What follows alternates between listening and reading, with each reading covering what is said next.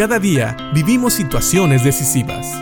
La Biblia nos da seguridad, nos anima y nos instruye. Impacto Diario con el doctor Julio Varela. Hemos estado viendo en Jeremías capítulo 23 cómo Dios habla en contra de los profetas que no estaban hablando su palabra, pero que más bien querían traer una paz, una paz falsa al pueblo de Israel dando un poquito de trasfondo, tenemos que entender que en los tiempos de Jeremías, Jeremías profetizaba que el pueblo de Israel iba a sufrir, que iba a ser llevado cautivo y que el pueblo de Israel no debería de intentar regresar de esa cautividad, sino que deberían de quedarse ahí. Sin embargo, había unos profetas falsos diciendo que esto no era cierto. Le decía al pueblo de Israel que había pecado contra Dios, que no se apuraran. Ellos estaban dando su palabra contra la de Dios. Ellos dicen puros inventos, dice Jeremías 23, 16. Y le, decían al pueblo que no se preocupara. El Señor dice que ustedes tendrán paz, ellos decían.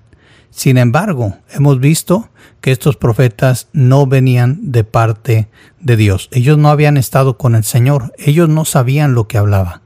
Y Jeremías les dice en el versículo 19, miren, el enojo del Señor estalla como una tormenta, como un torbellino que se arremolina sobre la cabeza de los perversos. El enojo del Señor no disminuirá hasta que termine con todo lo que Él tenía pensado. En los días futuros ustedes entenderán todo esto con claridad. Ahora nosotros entendemos qué era lo que pasaba. Dios había traído un castigo al pueblo de Israel, porque el pueblo de Israel no había descansado la tierra como Dios les había pedido que lo hicieran en el Antiguo Testamento, en la ley que le había dado al pueblo de Israel. Y por eso Dios había traído castigo al pueblo. Dios no estaba tomando su palabra a la ligera. Él había dicho al pueblo de Israel que tenían que dejar descansar la tierra. Por eso Jeremías les dice antes que estos falsos profetas le decían a la gente que despreciaban la palabra de Dios, no se preocupen, el Señor dice que ustedes tendrán paz, cuando no era cierto. Tenemos que entender que va a haber gente que a veces nos dice que estamos bien cuando pecamos contra Dios y no es verdad. En los tiempos de Jeremías eso pasó. El pueblo de Israel había pecado contra Dios y había falsos maestros, falsos profetas que decían que no iba a haber consecuencias. Hoy en día también hay mucha gente diciendo que no va a haber consecuencias si pecamos contra Dios. De hecho, hay muchos que enseñan que podemos hacer lo que sea, que está bien si somos felices, que debemos de perseguir nuestra propia felicidad y que eso es suficiente que si lo hacemos en el nombre del amor, está bien. Al fin y al cabo, Dios es amor. Todo lo que hagamos, si lo hacemos bajo la bandera del amor, Dios lo va a perdonar.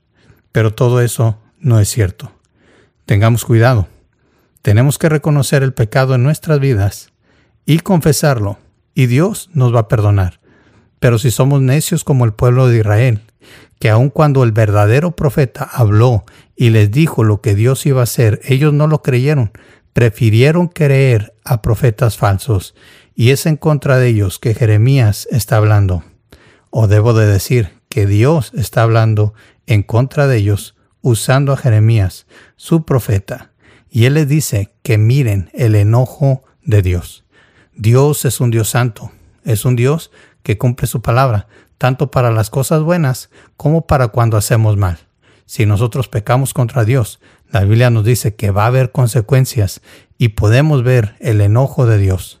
Gracias a Dios que si hemos conocido a Cristo como Señor y Salvador, no vamos a sufrir la ira de Dios eternamente, pero sí vamos a sufrir de perder nuestra comunión y de las consecuencias que trae el pecado. Pero si tú no has conocido a Cristo como Señor y Salvador, recuerda, Nadie se burla de Dios. Dios no puede ser burlado. Todo lo que el hombre sembrare, eso también segará, eso también cosechará. Así que piénsalo. Si has pecado contra Dios, las consecuencias van a venir. Pero puedes reconciliarte con Dios y vivir en paz con Él. Escuchemos la palabra de Dios y sepamos que siempre que pequemos va a haber consecuencias, que aunque alguien nos diga que no nos preocupemos, tenemos que reconocer nuestro pecado y confesarlo, porque si no, las consecuencias van a venir así como vinieron al pueblo de Israel. Piénsalo y que Dios te bendiga.